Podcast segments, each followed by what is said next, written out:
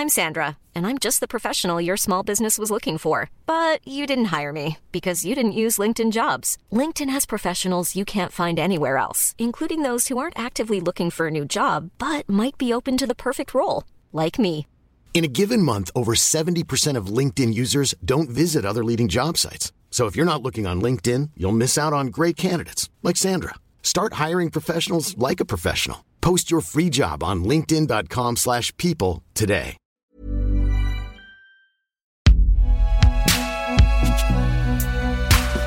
Binge Audio. Salut, c'est Thomas Rozek. Décrire le monde, le décortiquer, c'est super, mais c'est important de le faire en ayant conscience de l'endroit d'où on parle, comme on disait en mai 68. Sans tomber dans un nombrilisme échevelé, c'est plutôt sain que les rédactions s'interrogent sur qui sont celles et ceux qui la composent, sur leurs origines sociales, culturelles, sur leur parcours, sur leur diversité et donc sur leurs biais. Car nous en avons tous. L'essentiel, c'est d'en être conscient et de se doter, le cas échéant, d'outils pour en atténuer les effets. Ainsi, sur les questions de genre, certains médias prennent le pli de nommer un ou une responsable éditoriale chargée de veiller à ce que les messieurs n'occupent pas l'intégralité de l'espace public. Ces postes de gender editor, ils existent au New York Times par exemple, mais aussi en France, à Mediapart, depuis octobre 2020. C'était le sujet de cet épisode qui date de novembre 2020. Bienvenue dans Programme B.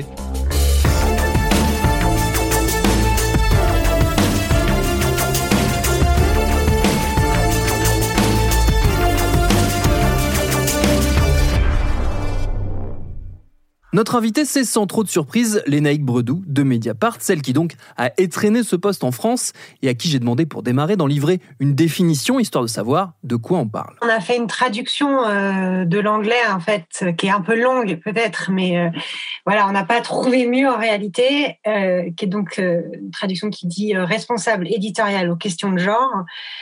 Euh, bon voilà, l'inconvénient d'être long, mais l'idée c'est euh, de bien montrer que c'est d'abord une question éditoriale, c'est-à-dire une question journalistique, et donc de veiller dans notre traitement euh, journalistique, dans notre travail comme journaliste, dans la publication de nos articles de manière générale, c'est-à-dire les articles, mais aussi les titres, les photos, les illustrations, les publications sur les réseaux sociaux, tout en étant un tout, de veiller dans ce traitement éditorial à être euh, représentatif en réalité de la société dans laquelle nous évoluons.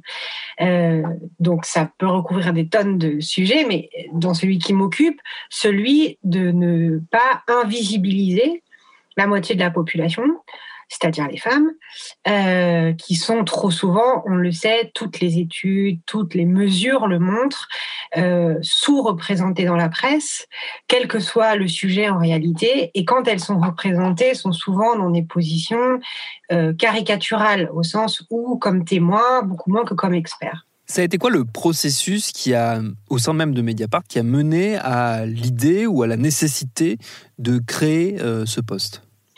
C'est vraiment une évolution. C'est vraiment une démarche euh, qui est venue petit à petit, progressivement, effectivement. D'abord, euh, qui est venue euh, comme, mais c'est aussi la prolongation d'un travail entamé depuis plusieurs années. Ça fait maintenant de nombreuses années qu'on publie des enquêtes sur les questions des violences sexistes et sexuelles, notamment, mais aussi sur les questions de discrimination et puis évidemment les enquêtes qu'on a pu publier, euh, notamment depuis 2016. Donc, on a vu petit à petit l'intérêt aussi euh, du public croître sur ces questions, et puis avec les révélations, avec le mouvement MeToo évidemment, avec euh, le fait que ces sujets prennent de plus en plus de place et qu'on les on entende bien davantage qu'avant, on s'est aussi rendu compte d'une chose qui est la responsabilité des médias dans le fait que cette question était invisible ou peu discutée ou peu débattue dans l'espace public, alors qu'elle fait partie du quotidien des femmes de manière générale.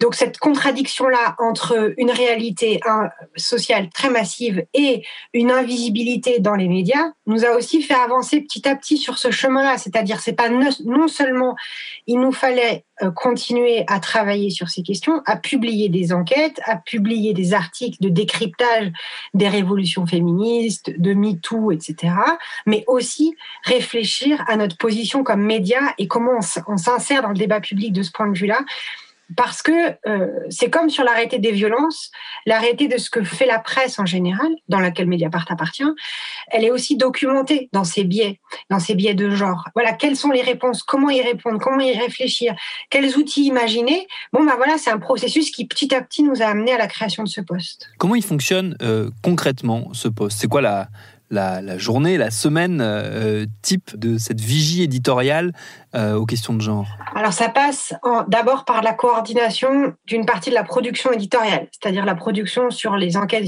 sur les violences sexistes et sexuelles ou sur les inégalités de genre ou sur les féminicides par exemple. Euh, ça fait partie déjà de ces missions, donc c'est déjà une charge de travail relativement conséquente. Ensuite, ça passe par beaucoup de discussions et beaucoup de discussions informelles. C'est la raison pour laquelle c'est parfois difficile à détailler en fait parce que euh, bah voilà, c'est discuter avec un collègue qui a fait l'interview de la ministre espagnole aux droits des femmes sur le projet de loi qui va être voté en Espagne. C'est discuter euh, avec euh, la collègue qui va s'occuper des questions de pauvreté, de comment justement, c'est un bon exemple la pauvreté parce que on ne met pas le visage de qui sont les, les gens les plus précaires, les plus mal logés, les plus pauvres. C'est pas du tout pour faire de la concurrence, mais c'est souvent les mères célibataires. Et du coup, si on en parlait en ces termes, en nommant les choses, on pourrait aussi d'abord, on décrirait mieux la société. Bon, ça, ce serait quand même partie de notre travail.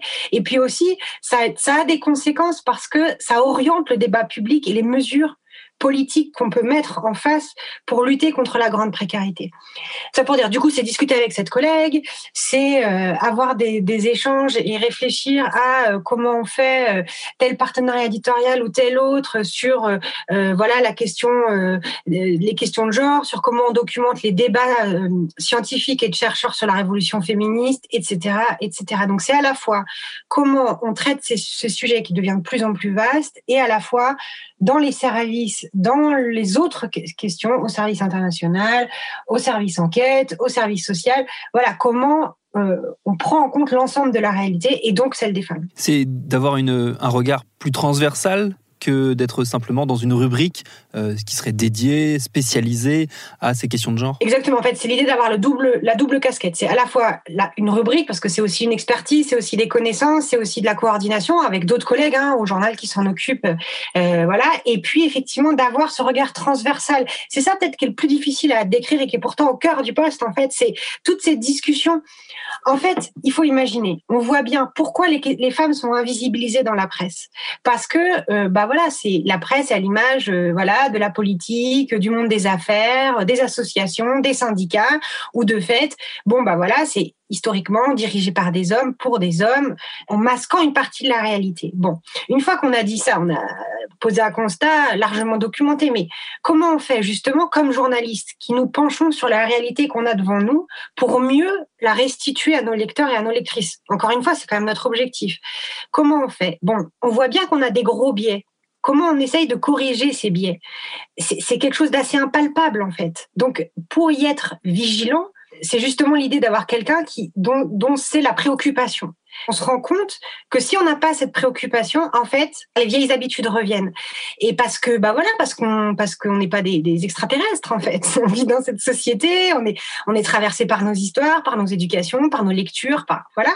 Et, du coup, ça revient. Donc, parmi les pistes euh, qui existent, qui sont sur la table en fait, qui sont dans le débat public pour lutter contre ces biais journalistiques, il y a celui de post gender editor, euh, voilà, sous l'appellation qui, qui vient du New York Times aux États-Unis avec Jessica Bennett ou comme nous on l'a appelé responsable éditorial de questions de genre, mais voilà, qui est un outil parmi d'autres pour, pour être cette espèce de vigie permanente sur cette question. Peut-être cet outil s'avérera euh, pas opérationnel, on verra, mais en tout cas l'objectif il est assez clair. J'ai l'impression que ça a été accueilli avec pas mal de curiosité, pour le coup assez bienveillante. Peut-être que j'ai une vision un peu angélique des choses euh, à l'annonce de la création de ce poste, mais que ça a suscité pas mal d'intérêt. C'est difficile pour moi de, de, le mesurer en fait parce que euh, je, je, je me rends pas bien compte. En tout cas, moi j'ai pas subi de, je me suis pas fait insulter sur les réseaux sociaux.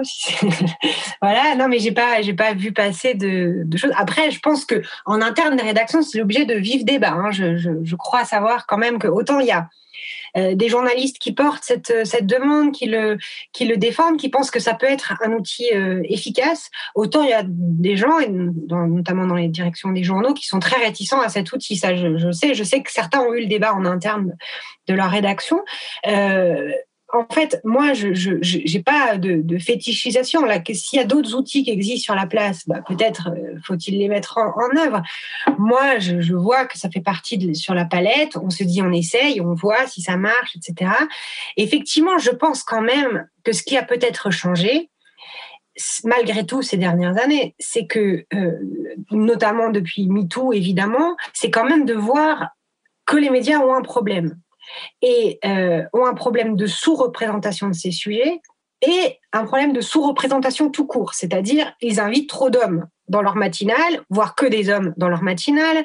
On l'a vu au moment du confinement, et c'était le point d'appart d'ailleurs d'un rapport parlementaire de la députée LREM Céline Calvez, pendant le confinement où on glorifiait les premières lignes qui étaient très féminisées, parce que dans la santé, dans les EHPAD, dans les écoles, vous avez un personnel qui est extrêmement féminisé versus des plateaux de télévision où les, les, experts débattaient entre eux et étaient très majoritairement des hommes. Une tendance qui, par ailleurs, s'est aggravée pour ce deuxième confinement, selon les premiers retours.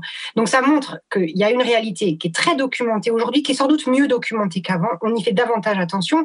Et je pense quand même que les médias, même si leur pratique se perpétue, sont quand même interpellés par cette situation. Donc, peut-être que c'est cette question-là qui commence à bouger. C'est-à-dire de se dire, euh, au lieu d'être enfermé dans nos certitude, on fait tout bien, on est parfait, on est géniaux, peut-être se dire, voilà, nous avons des biais, nous avons une manière, euh, euh, voilà, tordue, c'est pas, pas, pas joli comme expression, mais voilà, euh, qui, qui de, voir la réalité, de, du coup de faire notre travail. Voilà, essayons de réfléchir à comment le faire mieux. Bon, ça me semble pas être une démarche révolutionnaire non plus. Hein. On l'a dit, cette pratique, ce poste, il existe déjà dans d'autres médias américain, notamment au New York Times. Est-ce qu'on a déjà une idée, est-ce qu'on a un petit retour d'expérience de l'effet euh, potentiellement bénéfique euh, que ça a pu avoir sur, euh, sur le contenu du journal, l'existence de ce poste là-bas? Alors, il faudrait leur poser la question parce que moi, je me sens pas tout à fait dans les, épaules d'être la porte-parole du New York Times. Ça existe aussi en Espagne, à El Diario. En fait, donc c'est plutôt à eux, qu'il faut, à eux et à elles qu'il faudrait demander. Ce que je sais, ce que je vois et ce que je constate, c'est que ce service, enfin que le poste en fait, ne fait que grandir et de prendre de plus en plus de place dans le journal. Euh, J'imagine qu'ils ont identifié euh, que les besoins éditoriaux en fait étaient plus importants que ce qu'ils imaginaient, ce qui montre que ça doit répondre à un besoin ou un manque plus exactement qu'ils avaient précédemment. Encore une fois, les rédactions, on sait quel est notre problème. On le sait, on le sait qu'on invisibilise trop ces sujets. Franchement, enfin, moi, il y a des jours, j'ouvre Mediapart, et la une de Mediapart est quasiment à 99% composée d'hommes en cravate pas uniquement d'hommes, mais d'hommes en cravate. C'est aussi ça, aussi c'est important. C'est pas euh, voilà. C'est bon. Évidemment, ça arrive de moins en moins et, parce que ça fait des années qu'on y réfléchit, qu'on essaye d'y penser, que voilà. Et puis dès qu'on s'en rend compte, on se dit non mais voilà, on bouge, etc. mais ça montre bien que ça revient en fait. C'est des réflexes qui reviennent si on n'y prend pas garde. Mais évidemment aussi parce que l'actualité, elle est faite comme ça très souvent, elle est faite comme ça. Donc, du coup, on a, on a quand même du mal à être en, voilà, à, s'extraire en permanence de, ce qui peut euh, arriver. Et puis, notre vigilance s'émousse, comme je disais. Donc, on voit bien ce problème-là. Et du coup, c'est pas juste en claquant des doigts que ça peut changer. Voilà, c'est ça que je veux dire. C'est-à-dire que c'est pas juste en se disant non, non, mais bon, moi, je suis pour l'égalité. Non, non, mais moi, je suis pour euh, faire attention aux photos. Qu'en fait, ça va marcher. C'est pas automatique parce qu'encore une fois, c'est des représentations extrêmement ancrées. Et je pense que c'est manifestement le constat qu'a fait New York Times. Mais bon, je ne suis pas sa porte-parole. Est-ce qu'une des idées aussi, c'est de pas de faire école, je sais pas si le terme est, le bon, mais de d'inspirer d'autres médias euh, français, d'être les premiers à s'y coller en espérant que d'autres suivent. Je sais pas. Euh, en tout cas, on n'était pas dans une course pour être les premiers. Hein. Il n'y a pas eu d'espèce de, bataille en se disant tiens si on faisait ça pour montrer qu'on est les premiers. Euh, c'est difficile aussi de dire valeur d'exemple parce que bon, il faudra en faire le bilan. C'est beaucoup trop tôt. On vient de le lancer, donc pour dire voilà les enseignements positifs qu'on en tire, bah, il faut attendre quand même plusieurs mois à ce moment-là, peut-être on pourrait dire, bah, franchement, nous, de notre expérience, bah, on peut vous recommander si ça ou ça, parce qu'on trouve que nous, ça a marché.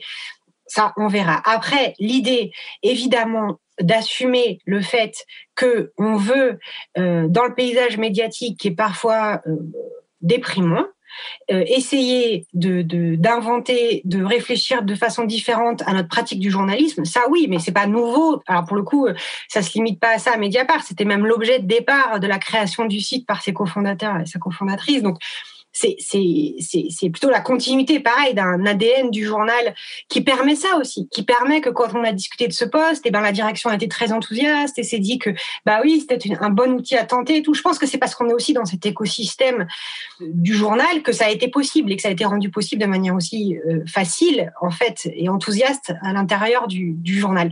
Donc du coup, c'est sûr que euh, ça, ce, choix-là, cette envie-là, on la partage et ça, on espère que que, d'autres rédactions, si c'est si le bon outil, encore une fois, puissent aussi s'en emparer. Un des risques, euh, j'imagine, euh, auxquels vous avez pensé en, créant ce, poste, c'est de prêter le flanc à une critique euh, qui est très courante dès qu'on parle des questions d'égalité en ce moment, celle qui veut que nous qui portons ces sujets importons des problématiques d'outre-Atlantique, des problématiques américaines dans un univers français où elles n'auraient pas leur place, en gros.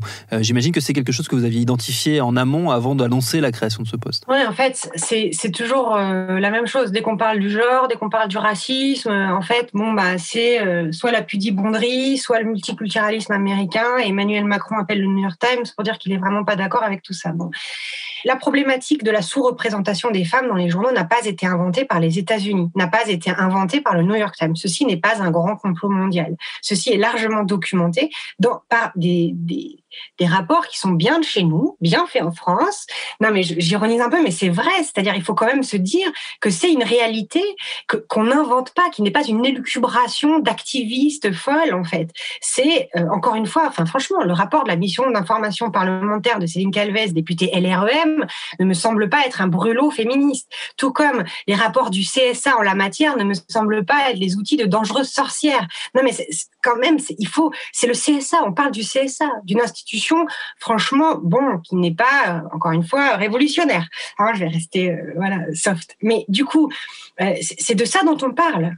On, parle de, de, déséquilibre, on parle de biais, on parle de, déformation de la réalité, parce qu'invisibiliser, c'est déformer la réalité, qui sont documentées par des institutions, tout ce qui est plus officiel et tout ce qui est plus français. Donc, ensuite, une fois qu'on a fait ce constat, quelles, sont les autres pistes, quels sont les autres outils qui sont sur la table pour, essayer de changer ça?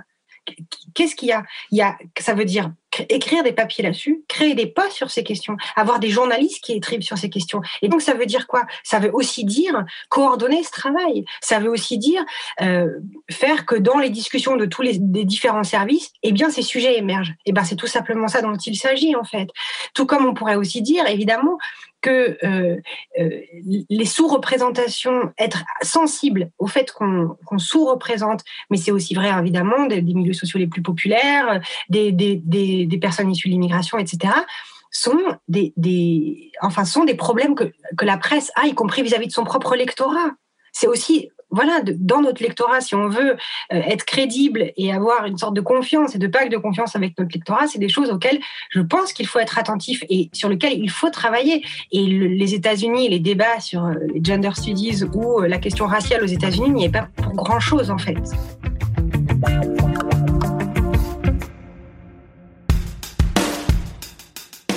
Merci à Lénaïque Bredou pour ses réponses. Cet entretien date de novembre 2020. Programme B, c'est un podcast de Binge Audio préparé par Lauren Bess, réalisé par Quentin Bresson et Elisa Grenet. Tous nos épisodes, les anciens comme les nouveaux, sont à retrouver sur toutes vos applis de podcast. Cherchez-nous sur la plage si vous voulez nous parler et à très vite pour un nouvel épisode.